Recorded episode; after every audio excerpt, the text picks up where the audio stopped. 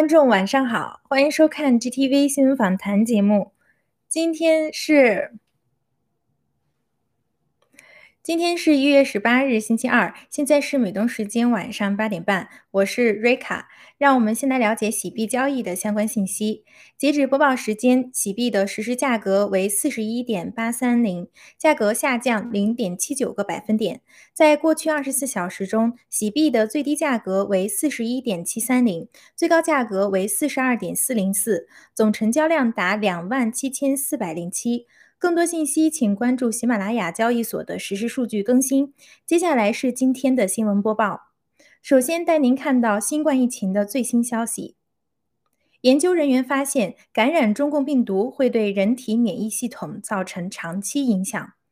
外媒十六日报道，澳洲一名三十一岁的女护士自去年七月感染中共病毒后，即使已经过治疗，但身体仍然受到病毒副作用的折磨。早前，他被确诊患上姿势直立性心动过速综合症和周围神经病变，之后病情就急速恶化。目前，他已经几乎不能行走，并且有吞咽困难的状况。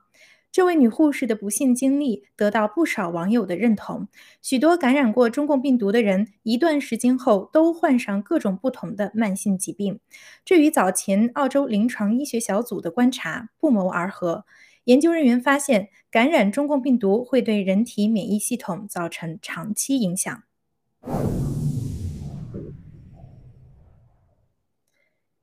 夏威夷考虑将加强剂纳入完全接种疫苗的考量标准。外媒十八日报道，夏威夷州州长在接受采访时表示，政府正考虑提高完全接种者的门槛，要求国内旅客必须接种完中共病毒疫苗加强剂之后才能被视为完全接种者，否则将面临隔离。他指出，该政策暂时不会生效，使民众有足够的时间适应。按照现行规定，完全接种疫苗的国内旅客在进入夏威夷之后，可以豁免为期五天的强制隔离期；而未完全接种者必须在前往该州后的一天内提供病毒检测阴性证明。截至目前，夏威夷州中共病毒疫苗的完全接种率已达百分之七十五点二。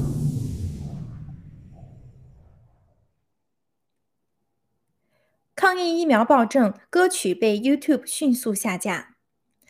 获奖无数的加拿大音乐人 Matt Bravner 近日在 YouTube 上上传了一首新歌《More of Us》。歌曲婉转控诉了加拿大政府在中共病毒大流行期间对民众实行的疫苗暴政，以及对医护工作者的不公对待，包括超时工作、强制疫苗等等。歌曲上线后受到网民追捧，迅速成为热门，同时也引起加拿大当局和 YouTube 后台的关注。目前，YouTube 平台以涉嫌煽动暴力和传播虚假信息为由，已将歌曲下架。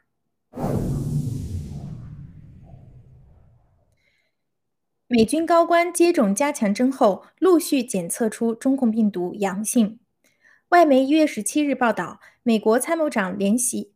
会议主席马克·米利将军的中共病毒检测呈阳性，成为本月最新一位感染中共病毒的国防部高级官员。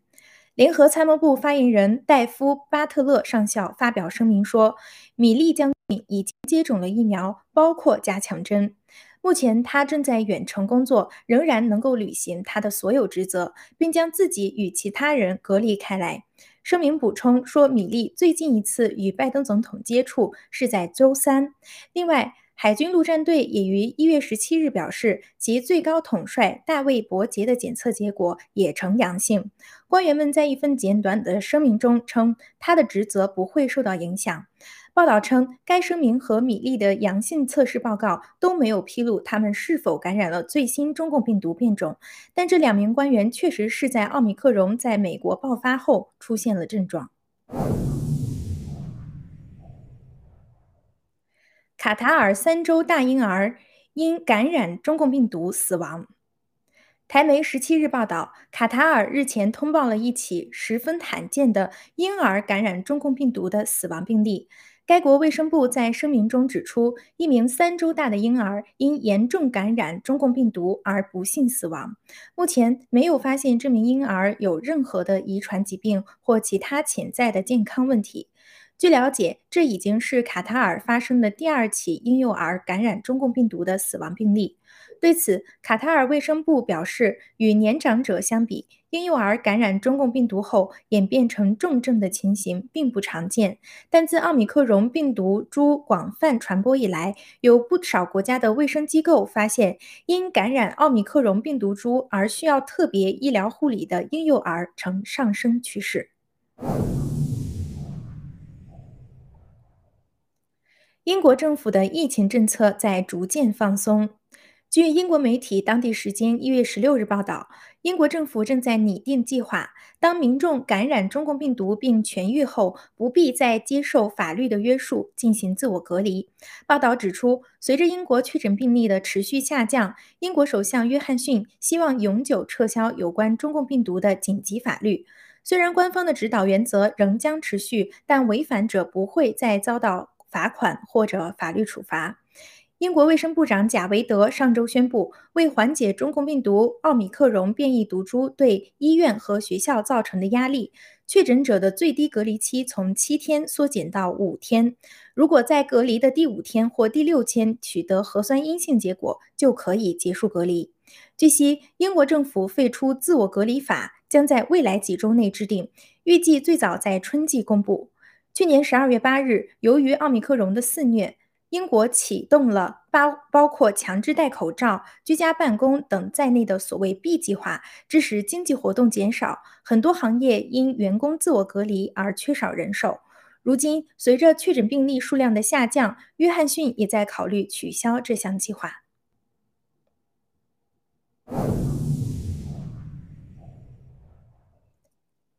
接下来，一起看到中共国内。随着越来越多的国家响应外交抵制北京冬奥会，中共不得不在冬奥会的相关措施上做相应调整。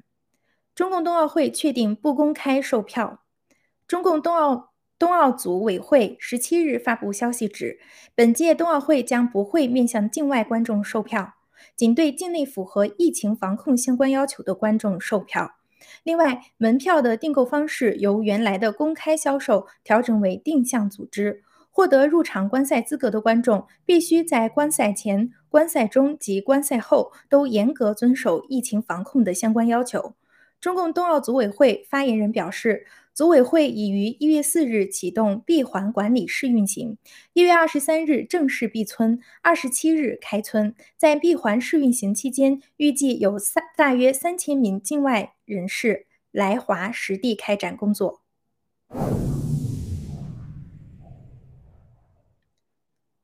河南本轮疫情本土确诊病例超过九百例。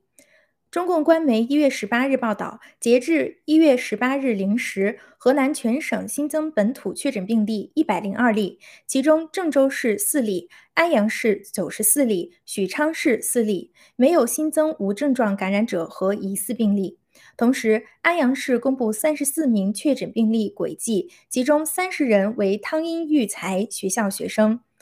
这些确诊患者均已闭环转运至定点医院。最新统计显示，自2021年年底本轮疫情开始，截至2022年1月16日24时，河南本轮疫情累计报告本土确诊病例已突破800例，加上昨天的一百零二例。到一月十七日二十四时，河南本轮疫情本土确诊病例已突破九百例。与此同时，河南各地防控措施越发严格，安阳市封控区内的所有社区都实行了封闭管理。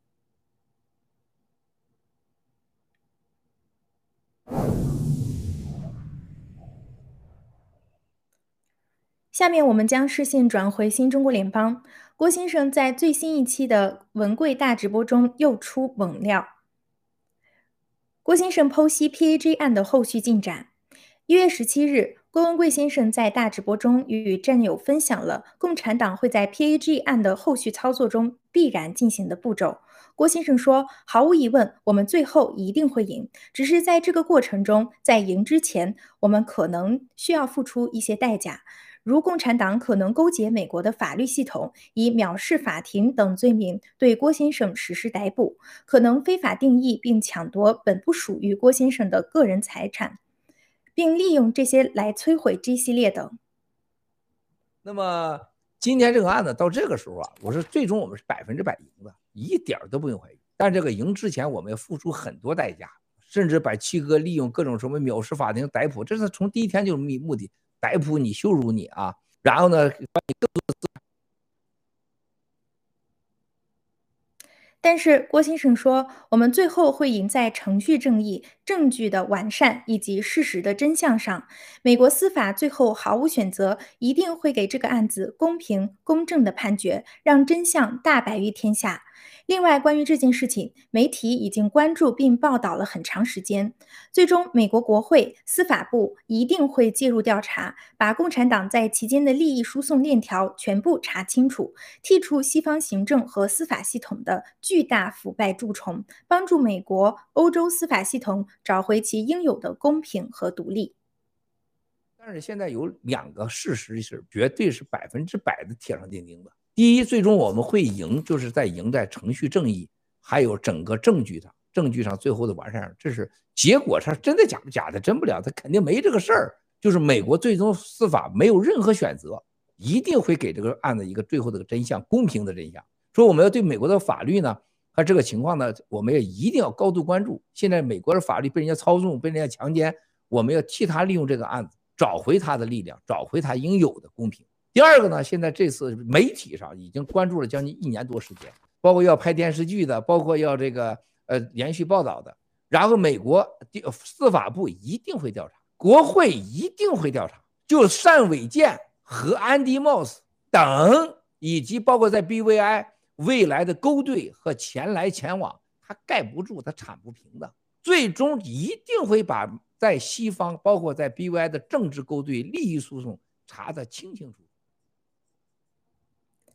最终，法庭会发现，对郭先生的所有缠诉案背后都是固定的人和钱，并且案子涉及到的不仅是美国，还包括欧洲、中东等。共产党的特务蓝金黄渗透几乎遍及全球，窥探隐私，收集各种数据，不讲章法，毫无底线。全世界的人类都会没有任何选择的要灭掉共产党。新中国联邦会成为那个绝不妥协、战斗到底的人类新英雄，继续传播正道主义的力量。一点不用怀疑，而且我相信会把当年和海根巴森白宫的这些腐败，和在美国司法部的腐败，最终这些你会发现一个最有趣的事情：太平联盟案子、跟海根巴森案子、旧漏的案子、贝尔吴的案子、博逊的案子、熊建民的案子啊，什么夏叶良案子、郭宝胜的案子，所有的案子。太平联盟案子，包括无证诈骗，还有腾讯音乐，还有什么 Digital Group，全部会放在一起。美国司法部会做了解，哇，原来就这三四个人，还有这一笔钱，然后搞的这个事情，最后大白于天下。美国会让看到，在彻底清除共产党在美国司法部司法部门渗透蓝金黄的黑暗力量，同时惩罚那些收了黑钱、泯灭良知的人，还有最后就是新中国联邦在美国。成为一个正义的英雄的力量，成为一个真正的传奇，拍出电影和电视剧。最后非常重要的，你大家会看到这个案子到最后发现一个很让大家意外的问题，就这个案子的过程，整个不仅是牵扯到美国，还牵扯到欧洲。就像那个李真菊在 英国的案子，还有日本马上也会出来几个这样的李真菊啊，包括就最可相信的俄罗斯，甚至沙特都有共产党的无数的渗透。最可怕的这些渗透当中，共产党操控了监听美国人的手机、电脑、法官、检察官、律师的各种证据，最后美西方不得不选出灭掉共产党或彻底改变。但是我相信会灭掉共产党。记住啊，就是共产党今天死了，这些事情也需要过程来证明。我们一定要让西方通过程序上、事实上、法律上证明这些伤害在美国存在，才能把美国和欧洲藏在病体里的毒拔出来。他不可能哥哪没了，这些人就消失了，这事儿就拉倒了，不可能的啊！我们就是要干的这个事儿，通过以身来证明法律和共产党的邪恶，让西方重新回到独立。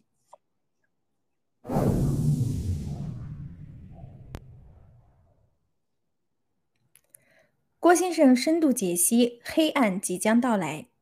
时隔五年，郭文贵先生再次提及自己2017年曾经告诫过西方，黑暗即将到来。这句话的真正意思是什么？下来，下面交给郭先生来解读。这爆料革命事业已经进行到今年第五个年头的时候，今天再来谈2017年的，我们说在西方世界，我们让西方知道黑暗即将到来。那么黑暗到来的方式是什么？首先，一定让你被。控制的媒体让你不知道真相，不知道他们过去干了什么，不知道现在在干什么，更不会让你知道未来他想干什么。第二，要抢走你的钱，你富裕了，他们就不安全了。抢你钱，那叫瞒山过海。怎么抢你钱啊？依法抢你的钱。就在刚刚在达沃斯举行的这个达沃斯所谓的论坛上，在场的人的财富占了人类还不到百分之一，千分之一都不到，他控制了人类百分之九十的财富。而每次座上宾大佬就是中国共产党习近平、习太阳。那么第三个，共产党要想拿走你的钱，又不让你知道现在干什么，过去干了什么，未来干什么，西方世界正在和他们一起勾结，那就是叫什么？控制法律。控制法律的方式那是多方面的，除了蓝金黄威胁收买情报之外，这是一个共产党长期的超前战的一个重要方式。当任何国家的金钱，也就是它的金融机构和它的媒体和它的法律部门，一旦和邪恶合作的时候，任何国家的人民都不会再有安全。你的财富随时都会失去，甚至因为你拥有了财富会失去。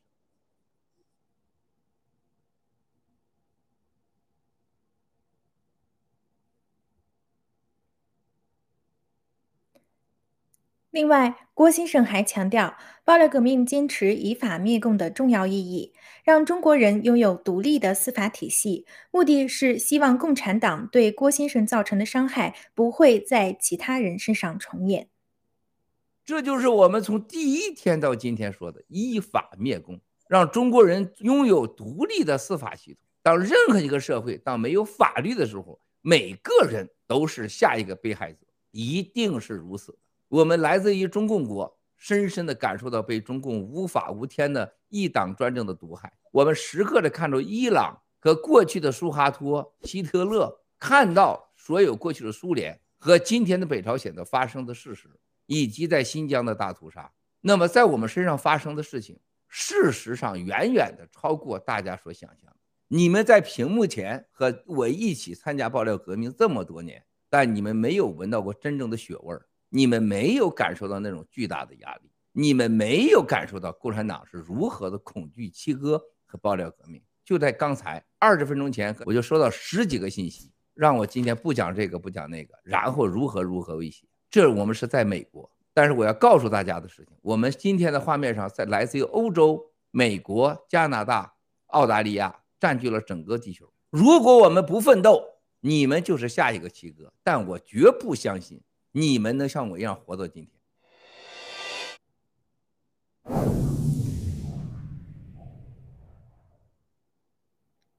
中共控制西方法律的明证未审先知。从二零一七年至今，多起诬告郭先生的案子。为熊宪为何为何熊宪民之流总能提前预知判决结果，甚至精确到具体的涉案款项？这背后的原因是什么？衍生出的深刻意义又是什么？一起来听听郭先生怎么说。你们再回看二零一七年，在这个案子开始到现在，这个法官还没接到的文件，最早说的是谁？是熊宪民。熊宪民提前预告这个郭文贵完了。公寓要输，博讯最早报道，而博讯和熊宪民在美国现在被 FBI 被国土安全调查的案子多起，刑事和涉嫌中共间谍的案子，这是偶然吗？而博讯的所有跟七哥的官司的钱的提供者又是吴征，吴征和太平联盟是 partner，难道这又是偶然吗？这在美国是要讲程序正义，要讲证据，我们在这里说话都要负责任。如果谁忽视了这些逻辑，那我们这个一切这个正义的彰显是可能性是没有的。为什么一个太平联盟的 partner 还有海航还有帮助博讯网站和熊宪民有合作关系的情报背景的，多年诋毁我们的人，帮他支付律师费也告我们的人，都来自一个律师事务所。同时预告了太平联盟的官司走向，连法官都没接到文件前，他已经做出了判决。熊宪民和和博讯、郭文贵将无家可归，滚开十八楼，马上输，而且会输一个多亿。说到这的时候，太平联盟不管最后拿多少钱，他对七哥的法律的超限战和精神上的虐待、时间上的虐待、精神上的打击和肉体上、心灵上的打击，你拿多少钱能解决得了？谁能经受得了几十万页的文件？我坐在这儿，任何情况下问我，我都不能说错。我说错一次，这事儿就完了。当然，法官也不给我说这话的机会，他不让我上庭说。到最后来判说，法官竟然还说出来，我们的奥斯崔格先生还说呢，我很尊重你，你是很棒的，我很犹豫痛苦，但你 get go。美国是讲法律的，我绝对相信共产党。就像我曾经爆料一样，在美国司法界和通过律师事务所对美国的渗透。绝对不是那么简单，这个案子我们必须打到底。别说我活着，就我死了，我家族也会打到底，一定会找出来所有的这种来龙去脉。他为什么那么多偶然？偶然的背后一定是不自然，谁制造的不自然？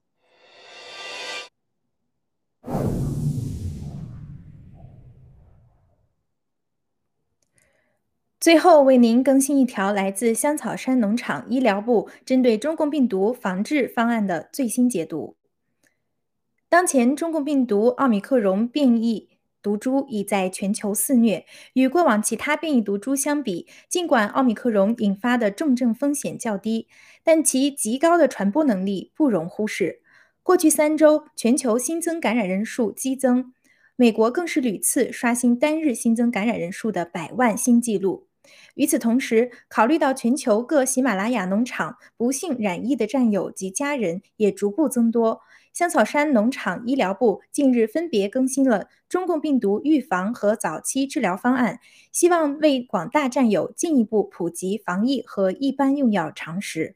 首先，关于预防及早期治疗方案的解读基础，均来自于美国非营利医生组织前线 COVID-19 重症监护联盟 （FLCCC） 的方案，并适当结合当下奥密克戎毒株的临床特征。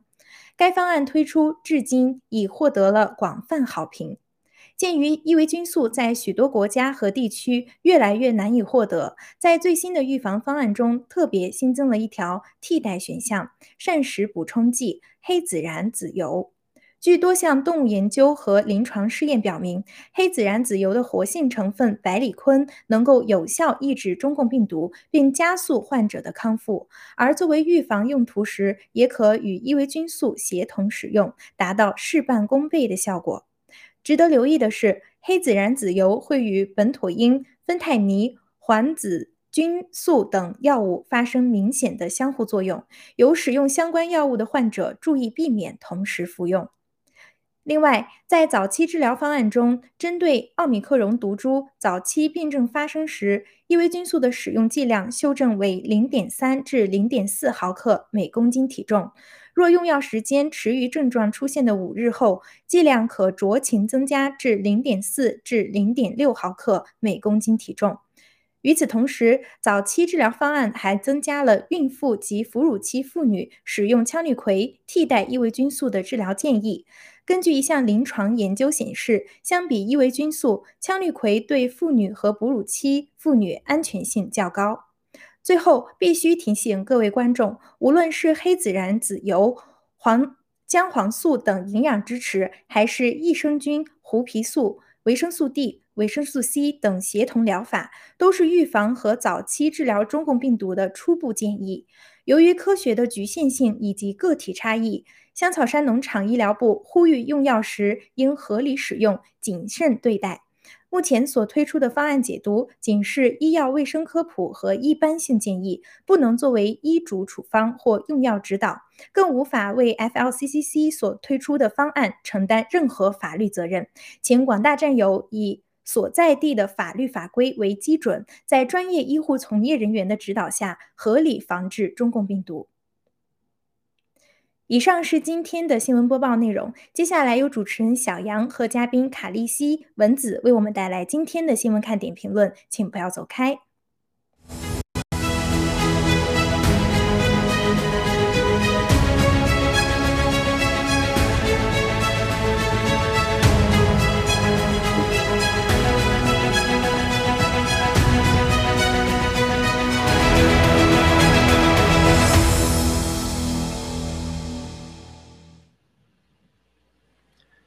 战友们好，各位观众朋友好，我是来自扬帆农场的小杨啊，很高兴今天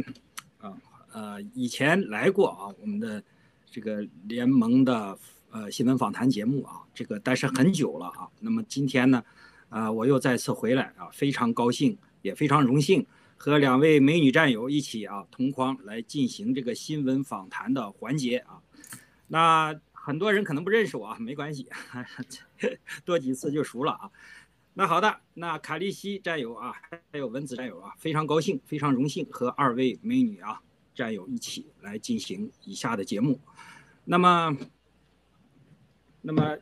我们就开始啊，今天第一个话题呢，就是关于这个鹤岗啊，中国的一个呃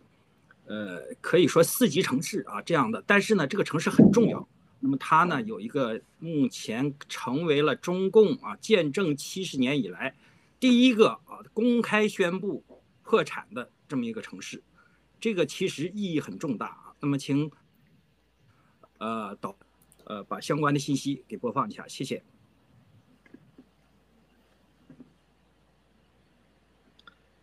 那么这个相关这个新闻呢谈到了，呃很多战友可能不知道啊。这个北方的战友可能你呃会知道啊，这个鹤岗是在哪里啊？它是黑龙江的一个城市，呃，一个地级市啊，它是一个也呃非常典型的一个呃资源型城市啊。它因为它有煤矿，那么在去年的啊，也就二零二一年的十二月份的时候呢，因着这个城市的一则招聘的公告啊，揭露了一个巨大的问题。那最后呢，鹤岗市相关的政府他不得不。公开站出来啊，进行一个说明，说现在这个鹤岗市啊进行了一个相关的呃财政的重整啊。当这个消息曝光出来以后呢，其实是引起了很大的一个争议或者是一个轰动啊。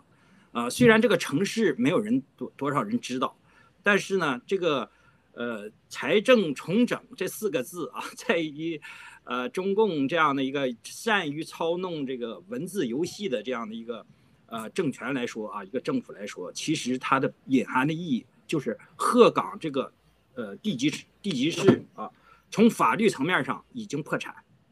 那这个城市呢，呃，虽然很多人没有听说过它，但是呢，这个城市具备了中国经济发展四十年以来中国经济发展的一个缩影，啊，它完全就是一个，呃，具有指标意义的啊，这么一个一个特征。它就是开始的时候，在二零二零一三年的时候呢，呃，鹤岗呢当时的经济发展到一个最高的程度。大家知道，二零一三年也是中国经济啊发展到一个高峰时期。那么因着它的这个煤矿啊矿产资源呢，它大量的消耗这个矿产呢，这个时候是鹤岗的发展最好的时期啊。那么它的这个这个 GDP 呢，在整个的东三省都是排在前面的啊，很富裕。但是和所有中国的这个经济模式一样的，当它开始有经济增长的时候，很快就开始依赖土地财政，同时发行大量的地方债。这样的话就造成了急剧的推高了本地的这个房地产的价格，这样就严重的开始消耗他们这个之前啊这个鹤岗市发展经济发展呢所积累的这个财富啊前期的财富。那么随着一个到最近啊，大家知道，随着中共国的经济发展到一个瓶颈，这个土地依赖的这个呃形势发展形势啊，经济发展形势出现了严重的问题。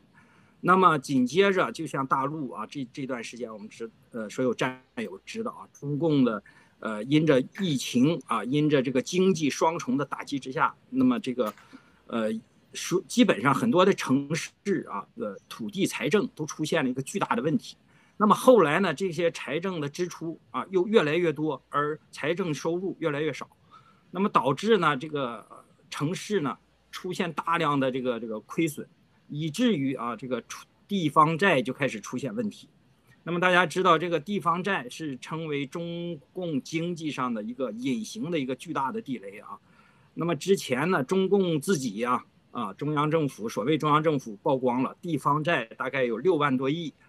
呃，事实上按照郭先生大直播以前谈到了，大概已经达到了二十多万亿。那么现在呢，这个地方债啊，隐形债务开始爆发，导致啊这个若干的地呃这个财政啊土地财政的这些依赖这个发展模式的这些城市都出现了，甚至公务员啊没办法按时发工资这样的情况。那么，按照这个鹤岗市这个发展的啊，出现的这一系列的这个经济上的困境啊，我想请卡利西战友啊，您作为一个有财经背景的专业人士啊，谈一谈这样的一个新闻啊，在中国大陆啊，它有一个什么样的意义？好吧，有请卡利西。好，谢谢。哎。尊敬的战友们，大家好。呃，我们刮掉胡子的小杨，大家 非常非常，我们在一起在一起同框第一次哈。但是呢，呃，大家都知道，在在这个 JTV 啊，您都有这个访谈的这个就是环节。好，那么我们就刚才这个话题呢，和我们战友们分享一下。呃，我们知道这个东北的三省呢，基本上都属于中共国的最早的重工业区。那么，呃，这个鹤岗呢，它除了这个煤炭业，它又跟这个佳木斯，呃，还有这个呃伊春市呢，它都是呃相连的。所以呢，呃，离着这个俄罗斯呢也是挺近的哈。呃，那么在呃这个解放初期和中共的最初期呢，那么鹤岗可能成为一个中国的一个非常非常重要的这么一个地级市，而且呢，因为它的这个采煤量呃运往全国，所以呢，呃这个地方呢也是呃就是作为一个重工业重工业的地区呢，呃他们是相当的富有的。但是呢，中国它是最早的计划经济转为这个是计市场经济。所以呢，它的呃滥采这个，不管是煤炭呀，还是能源呀，它根本就没有章法。最后呢，从计划经经济转为这个呃就是市场经济以后呢，它已经呃除了利益以外，没有任何的这种就是呃去监督啊或者怎么样。所以呃鹤岗呢，呃它地下的储存的这个煤炭呢，也基本上就是已经枯竭，所以造就了。后来这个两千年以后，呃，那么东北三省的呃大部分年轻的劳动力呢，他们都四散为这个全国的各个地省区、各个地区啊往南去发展。那么呃黑龙江的这个鹤岗呢，基本上有就处于一个老弱病残区，也就是说那些退了休的那些呃非常弱势的儿童的这些，成了一个就像我们呃这个其他的农村地区一样的一个留守的这么一个地方。所以我们看到这则新闻呢，呃，其实一丁点都不感到怀疑，为什么呢？因为从一个重工业区的一个计划经济，那呃发展到目前的这个阶段呢，它没有人为的一个创造力，也没有一个自呃就是呃重新再发展的那么一个驱动力，那么它肯定呃会导致它的房价暴跌，而且呃我也知道在前期呢，这个鹤岗曾经呃传出来一个非常。令人震惊的消息，房地产业是中共的支柱产业。那么鹤岗呢，率先以一万块钱、一万人民币一套的房产，呃，就是限于这个中介的这个啥，所以很多人就了解了这个鹤岗。因为呃，大多数大多数南方地区的人，大家都不知道黑龙江黑龙江鹤岗在哪里嘛，因为它的房价一万元，呃，导致很多人就了解这个地方。那么为什么？呃，房价在一万元呢。我们知道中共国的呃这些大城市哈，在一线呃北京、上海、深圳一线的城市，它每个月的一套单元房房租也不过呃一万差不多哈。那么为什么同样的水呃这个水泥混凝土为什么到一万？那么就是没有资源，没有创造力，没有后续的跟上的所有的这些呃就是地区发展的 GDP，所以呢。这个地区呢，就变为一个被人遗弃的这么一个地方。那么现在呢，政府它在一个东三省的这么一个贫瘠的地方，它除了煤炭以外，它没有其他的任何可以去呃去这个转型的一个企业。你比如说呃旅游业呀，或者是呃制造业呀，或者怎么样，它没有任何的这种资源，所以造就了这个地方呢，它政府的地方债呢导致了破产。那么地方债。导致破产，那么这一个地方呢，那肯定就会面临着破产。所以，呃，中共国从北，从这个北方的东三省，呃，一直向南发展，哈，呃，然后北到这个北京以北，那么，呃，将是中共国的现在最贫穷、最落后，而且呢，五毛最多的地方。因因为什么？因为呃，气候寒冷，呃，土地贫瘠，又没有后续的发展，也没有人去，那么他们只好看 CCTV 的这个洗脑的这个。文章，所以呃不乏这个五毛啊、小粉红啊，呃，所以越落后越穷啊，越容易被 CCP 去洗脑，呃，所以他们破产呢，我认为是一个定局，而且呢，也预示着全国的在呃中国国的全国呃这些四线、三线的呃没有资源的地区、没有创造力的地区，而且呃。这个嗯，气候非常恶劣的地方的，那么一定会接二连三的去破产。那么他们破产以后，地方破产，地方债破产，那么导致当地呢人更不愿意去。那么再加上这次的生化战争病毒的侵袭，那么死去了人也非常非常多，所以这个地方可能就会变成啊实际意义上的鬼城。那么呃，接下来很多的城市呢也都陷入鬼城。你比如说这个呃内蒙古的一些城市也是。呃，烂开发的房地产，然后没有人去，也变成了鬼城。所以，呃，从经济，从地方债的破产，从房地产的泡沫的破产，呃，还有呃这个就业率的这个不断的就是嗯失业率增加，就业率减少，那么整个中国的经济呢，已经完全的崩崩溃，而不是在崩溃的边缘，只是呃中共国呢，呃。中呃，这个 CCP 中南海，他们为了宣扬他们的这个呃大一大一统和他们的这个所谓的呃中国的强大，所以就不愿去暴露这些非常贫瘠的地方。所以我们啊，呃，这个节目跟大家去分享呢，让大家更多的关注中国这些四线的城市，呃，可能成为下一个的这个不断的暴雷的这么呃政府和地级市破产的这么一个先例。好，谢谢小杨。啊，好的，谢谢啊，谢谢，啊，卡利西啊，不愧是搞财经的啊，分析分享的非常精彩啊。那我稍微的补充一点呢，就是我我的一个看法呢，就是他开立开了一个先例，它有指标意义在哪里呢？为什么是鹤岗呢？大家要想到，其实很多的中共国的城市，很多都处在跟鹤岗一样的这个局面啊。大家知道温州啊，温州作为。所谓的这个改革开放最开始的城市是吧？这个经济一直都很好的城市，事实上现在啊，跟鹤岗基本上差不多。我说的这个具有指标意义的城市，就是为什么从鹤岗开始，就是头一次让中国老百姓，中国啊，中共政府他头一次告诉老百姓，还告诉世界，一个城市是可以破产的，它不是一个公司可以破产，一个个人可以破产，一个城市也可以破产。那么一个城市可以破产，鹤岗可以破产的时候。那么黑龙江可不可以省作为一个省可不可以破产？可以的，是吧？那么同样东北三省整个这么大的这这些政府能不能可以破产？理论上对吧？财政调整可以的。那么再放大一下，一个国家可不可以？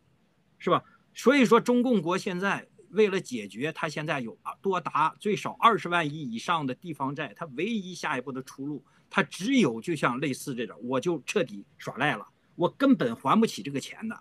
甚至连这个利息都还不起的时候，他就会采用这种方式，一个城市一个城市，一个省份一个省份的，就是不管他愿意还是不愿意，啊，还是被动的，他最后的结果一定就是破产。我破产了，我就不用还钱了，啊，所以说这也就是刚才卡利西战友所说的。那么事实上，中共国在未来的这不可见的未来，就是冬奥会结束以后，没有其他的噱头的时候，它的经济。会面临一个极大极大的下行的这个空间的时候，你会看到可不止一个鹤鹤岗，有可能下一个就是哈尔滨，是吧？下一个就是沈阳，那么再下一个有可能是天津直辖市，是吧？等等一系列的这种城市，加上疫情病毒双重打击之下，那么这个现在来看，是吧？按照郭先生来说，中共的。国家来看，从经济层面上讲是没有任何的这个这个更好的可能性啊，等待它的。尤尤其在今年，它能撑到今年的年底啊，都是绝对的对它一个极大的考验，是吧？而且由这个所产生的，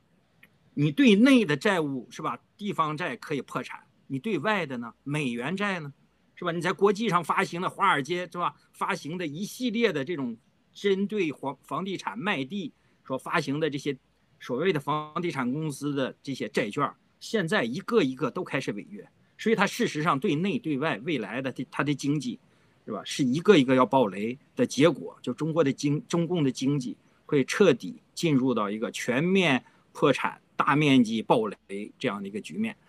好的，谢谢卡利西的啊精彩分享。那么我们可以进入到下一个话题，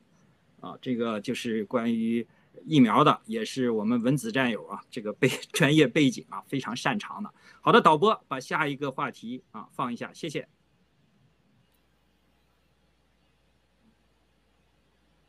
The concept of mass formation psychosis came up. Thing went totally viral. A lot of that, though, as this audience knows, is stuff that Dr. Malone has talked about on the show for a year and a half since the spring of, uh, of 2020. Uh, but people, the Rogan audience was thirsty for it, had not heard that information, particularly with no, with no filter, with no screen. It was Dr. Malone for, for, for three hours.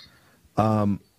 I want to go to uh, back to Dr. Malone. But Dr. Malone, we're going to get Desmond on. We're going to spend this week going through this mass formation psychosis to make sure we understand it because clearly the uh, the apparatus is bound and determined to shut this conversation down immediately, like they shut the conversation down or tried to of what you talked about on vaccines. Is the I want to just go to China for a second. Why have you? Um, so now they're talking about using your vaccine or your uh, experimental gene therapy is what the Chinese Communist Party did enforcing vaccinations or whatever this thing is they had on 1.2 billion people, could that be exacerbating what now looks like a, a, an outbreak of we don't know what? We're not sure of what because the information coming out is so so limited. Could that be a a, a uh, one of the factors that could be exacerbating whatever new things coming out of China? Okay, here, so here's what we know, Steve, and I want to cite Gert van den Bosch, Dr. Gert van den Bosch, a leading academic and industrial vaccinologist, who is my colleague, and I'll be doing an extended uh, filming with him and Matthias in Spain shortly, uh, just a few days from now. Um, Matthias, eh, well, Gert has made the point now for months and months and months that vaccinating into a pandemic will drive the development of escape mutants that are resistant to vaccination. The, the CCP's practice has mirrored that of the Western world and has resulted in a perfect storm of environment for developing supervirus. They're using the language that this is a hemorrhagic fever virus. If that's the case, then it would be very odd that this would be something caused by a coronavirus. That terminology is usually used for viruses in the family of Marburg and Ebola. So this is something that many people have feared is the development of a, uh, a rapidly spreading uh, Ebola-like hemorrhagic fever virus. I, but we have no knowledge of whether that's what's going on here or not. So we don't know if what we're dealing with is a further mutation of the uh, SARS-CoV-2 or related coronavirus, or is it a new threat that's emerging in China? Dr. Malone, what would you recommend if you were in the Oval Office today with uh, Joe Biden? What would you recommend that Fauci and CDC, et cetera, have to do immediately? What would Dr. Malone's recommendation be? Absolutely. Sending athletes and the whole entourage to China right now is madness. As I said on Rogan uh, famously now, it's knucking butts. And we'll just leave it at that. Uh, we have to isolate this country politically and biologically, there's no question in my mind that they did not drop the curtain on international travel when they knew that SARS-CoV-2 was ripping through Wuhan. They left the place open through the end of the Chinese New Year when everybody in China travels around, and they let uh, the uh, populace travel to the United States and the West. This has to be stopped, and absolutely, I'm aligned with your prior speaker We're dealing with a rogue regime that preys on its population, has no ethics, and uh, yet we have the likes of BlackRock actively engaging with them, and they're using your money to do it. They're using your money through their investment funds to corrupt the world right now and actively engage with the CCP. That must stop. Dr. Malone, I know you're down for a big conference. We're going to hopefully get you on tomorrow and the next day to give details. You can't talk about it right now, but can you give people how they get to you? Substack, Getter, you're on fire everywhere. How do people get access to your thinking and your writing? So Getter is the primary platform. Thank you, Steve and colleagues, for putting that out and giving me an alternative since uh, Twitter has decided that uh, we all information about vaccine risks is banned. Uh, so Getter and then the Substack is at RW Malone MD and Substack, and we'll be putting out a Substack later with all of the key academic references that are used by Matthias Desmet he's pissed as hell by all the slander coming on, and he's fired up too. And uh, he his book is coming out in Dutch shortly on this. What you're dealing with is somebody who's at the forefront of his field, full professor,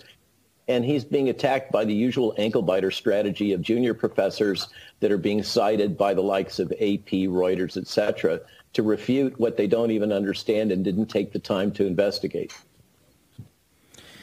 Dr. Malone, thank you so much, and thank you being the, the not getting beat down by these guys and, and standing in the breach. Incredible, incredible patriotism and bravery. We thank you, and the people, Lao Beijing, thank you for having their backs against this murderous regime financed by Wall Street. Thank you so much, Dr. Malone.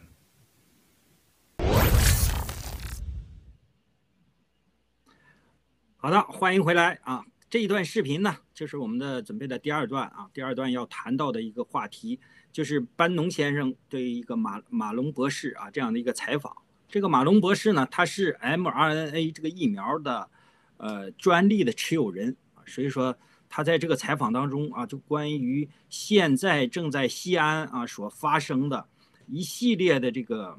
比较特殊的啊一种呃一种病情的症状啊，也就是他把它称为埃博拉的这种出血热啊，也就郭先生在大直播当中谈到的。那么患者最终呢，他会出现七七窍流血这样一个极端恐怖的一个症状。那么他们在节目当中啊，马龙博士呢，他谈到这个应该怀疑是啊埃博拉病毒的这样的一个出血热这样一个症状。那么如果是这样的话，那这个大家想到是很恐怖的啊，因为埃博拉病毒被称为人类有史以来最恐怖的一个传染病，一个病毒。那么在这个采访当中啊，马龙这个博士啊也进行了一个阐述。那么我想对相关的内容啊，请我们的文子战友啊，您作为一个也是专业的啊这个医疗医学背景啊这样的专业人士，给我们所有的战友还有观众朋友稍微的解读一下啊，他们所说的在西安啊这个出血热是不是啊埃博拉病毒？呃，如果是会怎么样？如果不是又会怎么样？好的，有请文子战友，谢谢。请您分享一下。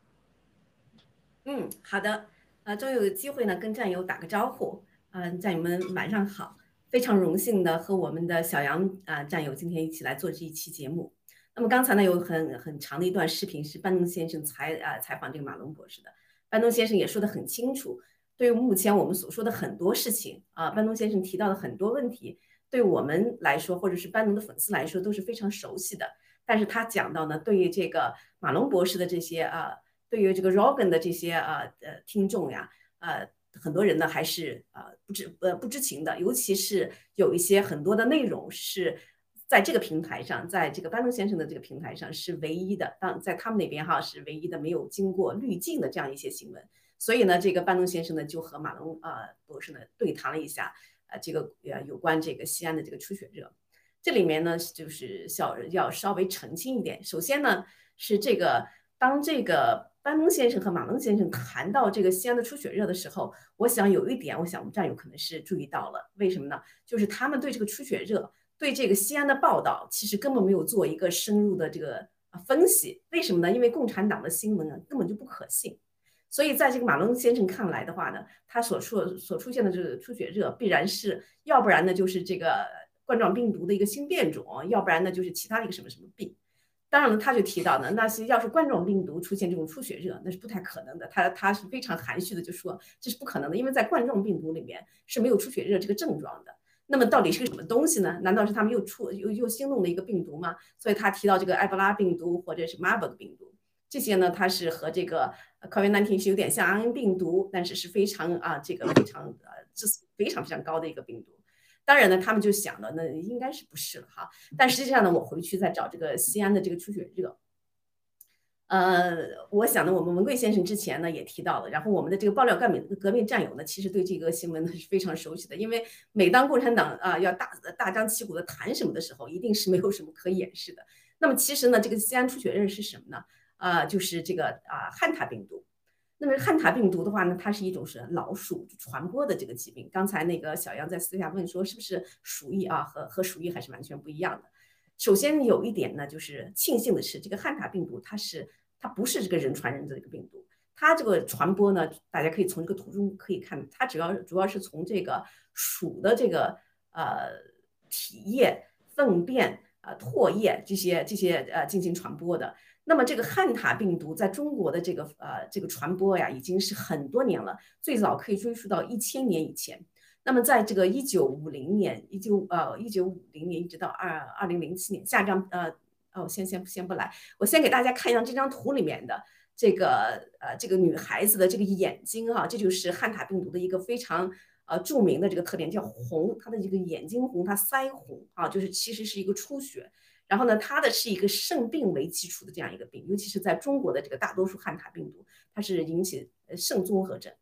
呃，那么它的它的这个传播呢，主要是鼠，但是人和人之间不传播。再强调一下，所以呢，要想拿这个汉塔病毒来来掩盖这个新冠病毒，那是做不到的，因为它这个出血，大家可以看到它的手臂的出血啊，是是完全不同的。呃，我们文贵先生也提到了哈，也提到呢，就是疫苗的这个综合征。那么疫苗综合征里面呢，有一点就是形成血栓，啊，有一些像这个紫癜性的这个表现，但是和这个呢也完全不同，因为这个出血热还是非常明显的，它是有一种就是低血压，呃，这个呃造成的这种小休克，啊，这个致死率还是蛮高的，啊，以前是蛮高的，在后来的这个多少年以后呢，就是经过这个疫苗的发展，那么它的这个。致死率下降的，发病率也下降。我们看一下下一张图，它的发病率在在中国到底是个什么样的状况？嗯，导播，请到下一张图哈。这是在一九五零年到两千零七年期间，你看一共有多少呢？多少病例呢？一百五十五啊，一百五十五万，那相当高哈，一百五十五万。那么它死亡了多少呢？死亡了这个四万多例。但是在二零零七年以后呢，它就开始下降，每年报告的是大概一万多例的这个呃病例。那么到这个为什么在这个二零二一年的这个现在又又提出来呢？是因为在今年比起去年二零二零年来说呢，它是有一些升高。那么这个在国国内的话是广泛报道的，而且这些呃这个陕西的 CDC 的一些科学家医生，他们也在国外的这个杂志上的确是发表了类似的这个报道，啊讲一下这个新的这个情况进展情况。那么我们可以看到呢，在去年就是。嗯，十二月十九号之前累计的病例是两千六百五十七例，死亡呢是十四例啊，这个死亡率呢并不是很高哈。但是在二零二零年的话呢是两千零五十一例啊，那么比起比起这个二零二零年它是有所升高的，所以呢它在这里就大肆的报道。当然，我想呢，呃，按照我们这个理解，它一定是想掩盖什么？那后来很快的就是 COVID-19 出来了嘛。好，我就先分享这么多啊，小杨，您看您还有什么问题？啊，好的，呃，谢谢，呃，文子战友的专业解读啊，要不然的话，要我来说，我也觉得他是，啊，他是这个 COVID-19 或者是冠状病毒，或者是啊这个疫苗所产生的一些个后遗后后后后遗症啊等等这个影响，呃，但是目前看来啊，通过文子战友啊他的这个这个专业解读啊，应该是啊单独这样的啊，每年秋天都很容易发生的这样一个季节季节的流行病啊。那么恰好跟现在西安的整个的这个疫苗灾害啊，和这个冠状病毒的感染都掺和到一块儿了啊，所以说现在搞的整个，呃，西安这个这部分啊也是很紧张。那么，呃，文子战友，您觉得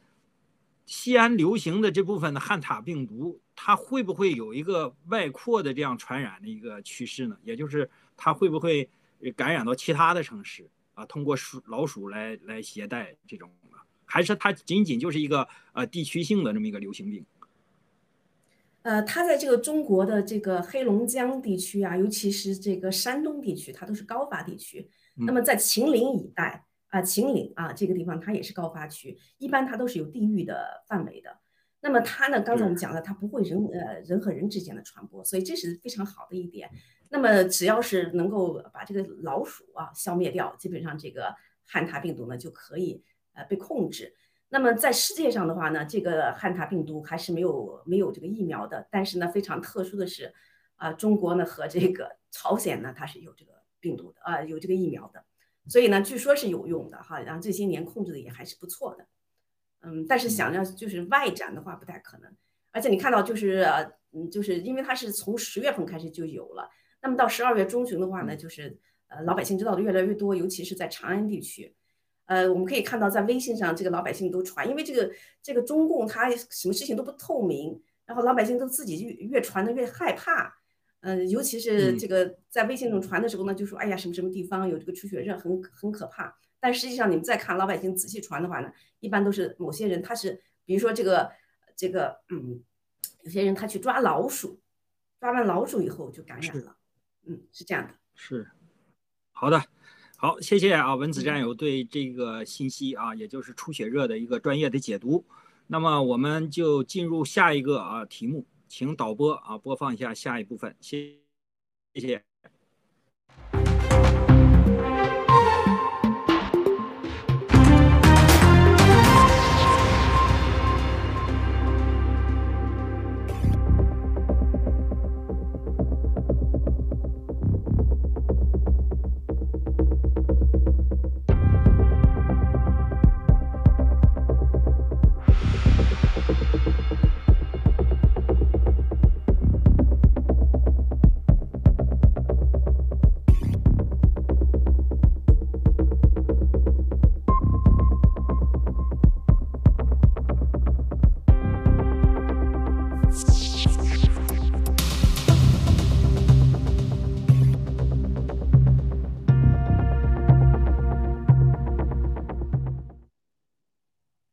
好的啊，战友们，呃，我们重新回来啊。这一部分的信息呢，大家看到是关于以色列啊，关于以色列以及呃最新的这个疫苗的注射情况啊。以色列目前全国已经进入到第四针的这个疫苗注射。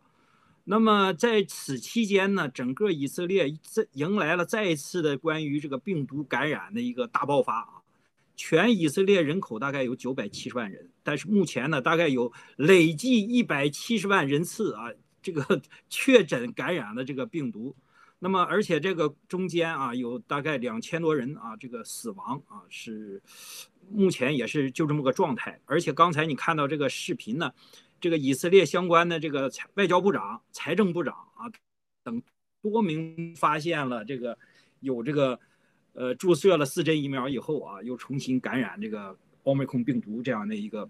一个一个情况发生啊，不光是以色列，而且美国呢，呃，也出现了像刚才啊这个这个屏幕上这个信息啊，就是你像这个呃参谋长联席会议这个主席米勒将军啊，目前发现检测病毒呈阳性，呃，前两天的那个国防部长奥斯汀啊，也是检测的时候病毒呈阳性。那么他们都是经过了四针疫苗的完整注射一个情况，那么事实上呢，仍然阻止不了被这个病毒感染，也就是事实上证明现在的所谓的四针疫苗啊，还是三针疫苗还是四针疫苗，实际上对最新的这个奥密克戎病毒是没有什么直接效用的啊。而且在做节目之前啊，我跟这个，呃，卡利西啊战友有一个分享啊，他拿到了一个最新的一个呃新闻，说到呢，美国的保险公司啊，现在出具了最新的一个信息啊，一个报告，说到现在呢，美国的这个人口啊，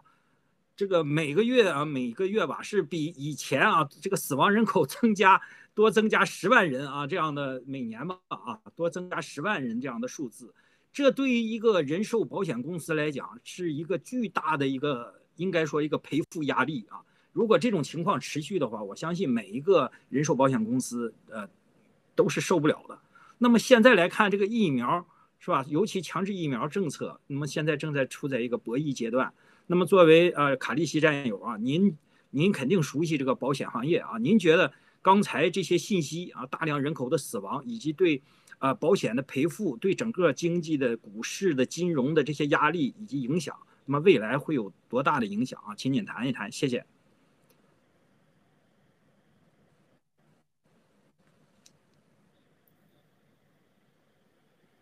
没有声音，你是不是声音没开？看一下，好，呃，我来跟战友们分享一下。呃，那么我们现在知道哈，七哥在大直播里和我们全球的人，呃，以及全球的战友们都分享过，疫苗它本身就是病毒，它这场呃这场生化战争呢，它本身它就没有疫苗可说，所以我们在这个 News Talk 在节目里，呃，包括我们的呃文子还有其他的战友呢，我们一直在分享这个疫苗的危机和疫苗所带来的这个就是呃伤害、疾病。啊，以及死亡，呃，那么现在呢，我们率先看到了这些美国的保险公司呢，呃，出具了一个非常震惊的这么一个报告，也就是说，呃，现在呢，因为这场生化战争，因为疫苗的这个危机和次生的危机呢，已经要导致美国的保险公司，特别是人寿意外保险，他们呢已经撑不住了。我们知道，在全球的保险业呢，他们基本上都是稳赚不赔的，因为本身它就是用大多数的人的钱，然后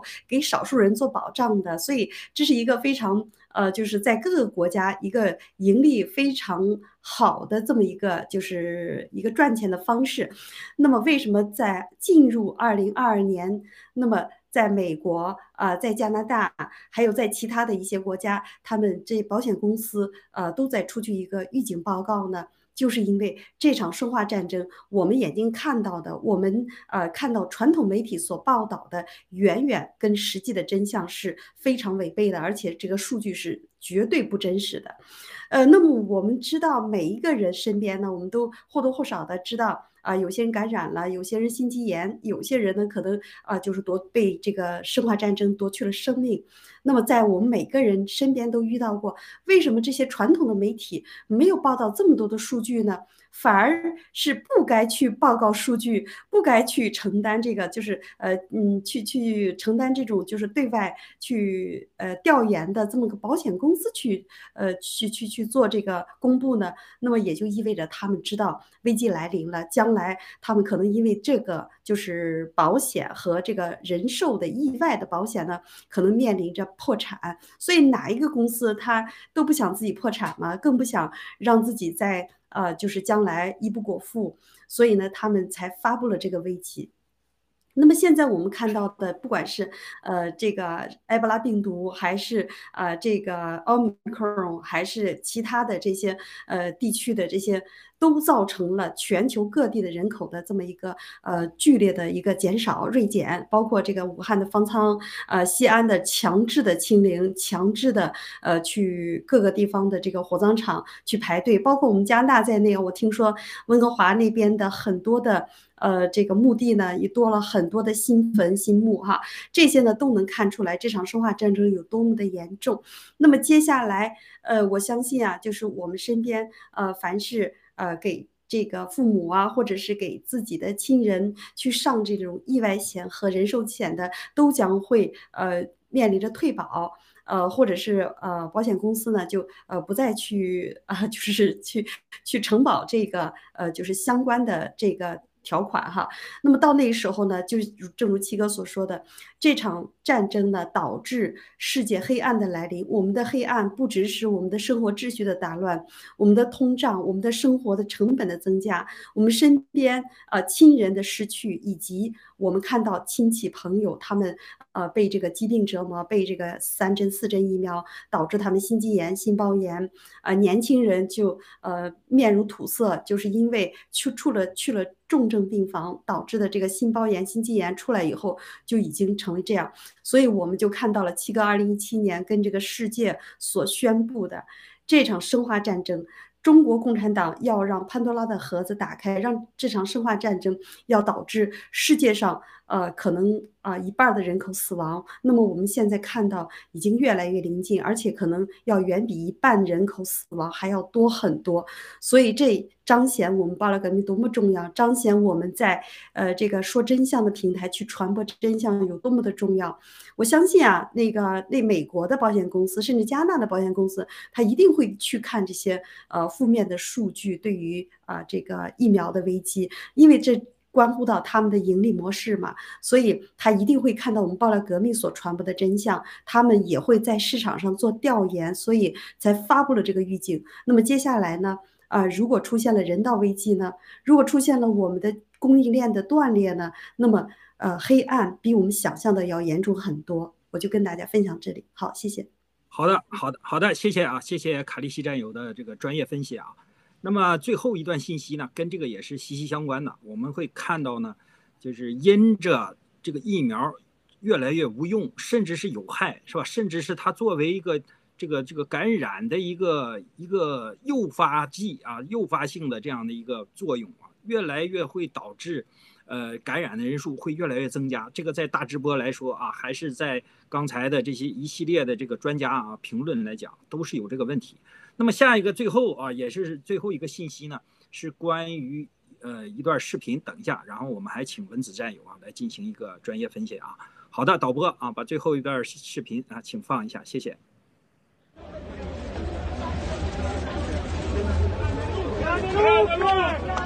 L'Italia ti ama, l'Italia al mondo ti amiamo. Grande Lu! Montagne! Montagne! Montagnais Montagnais Montagnais Montagnais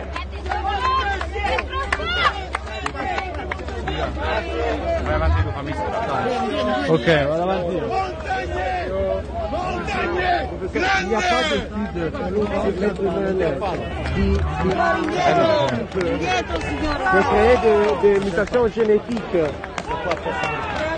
Montagnais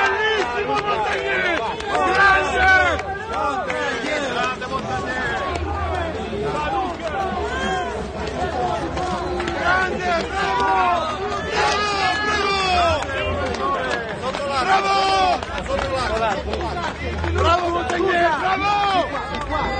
Bravo! Bravo! Bravo!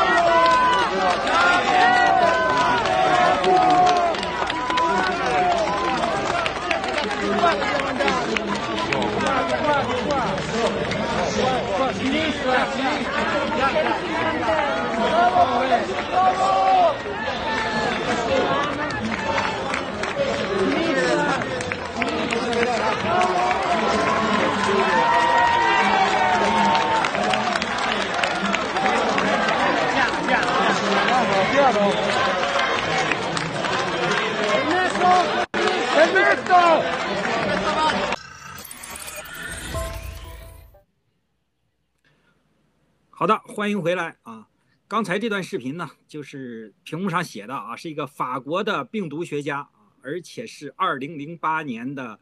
呃诺贝尔医学奖及呃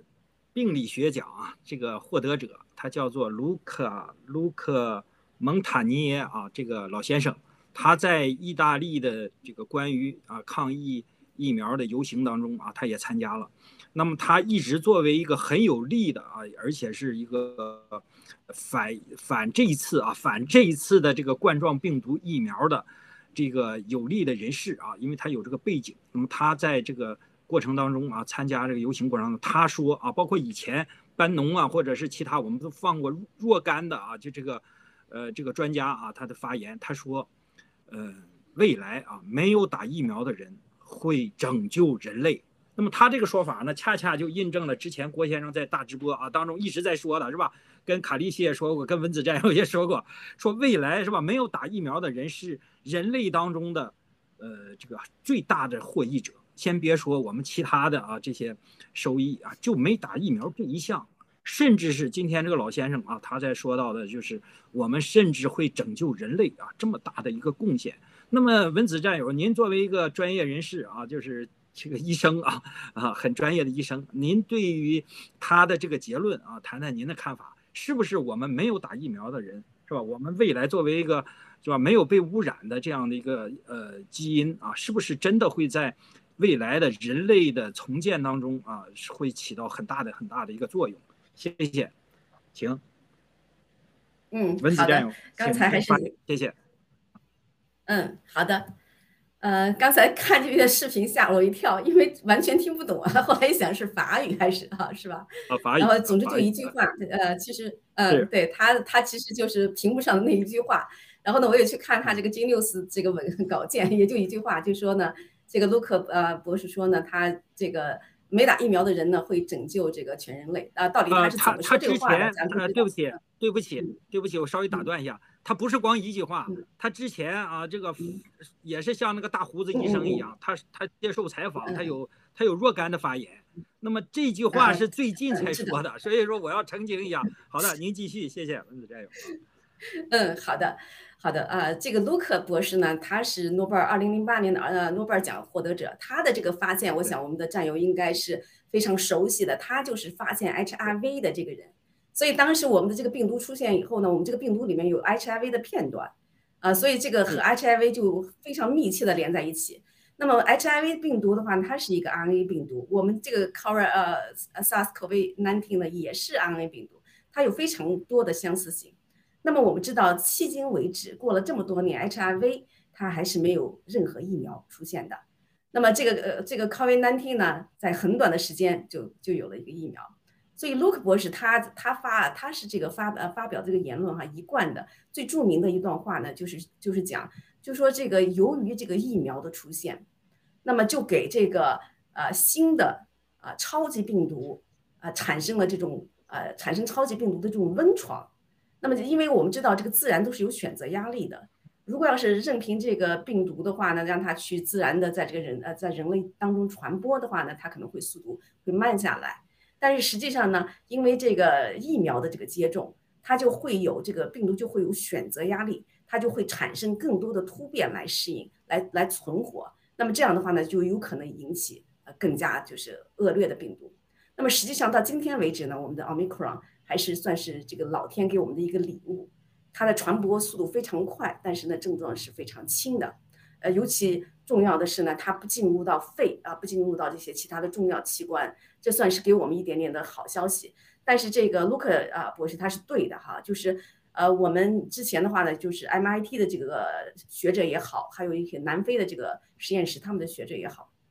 他们就把这个呃新变种出现的时间。和这个疫苗的时间以及大量用药的时间做了一个对比，就完全是在同一时间出现的。那么就说每每没有一次这个大的这个疫苗的这个呃普及，就会有新的变种出现啊。所以呢，这个 Luke Luke 博士最后这句话，他就说啊呃这个对人类的这个拯救，我想呢呃文贵先生说的比他呢就是更直接，而且呢更加有力度。为什么文贵先生至少提到了一点说？我们的这个没打疫苗的这些人，他的这个精子卵子是干净的，啊，是健康的。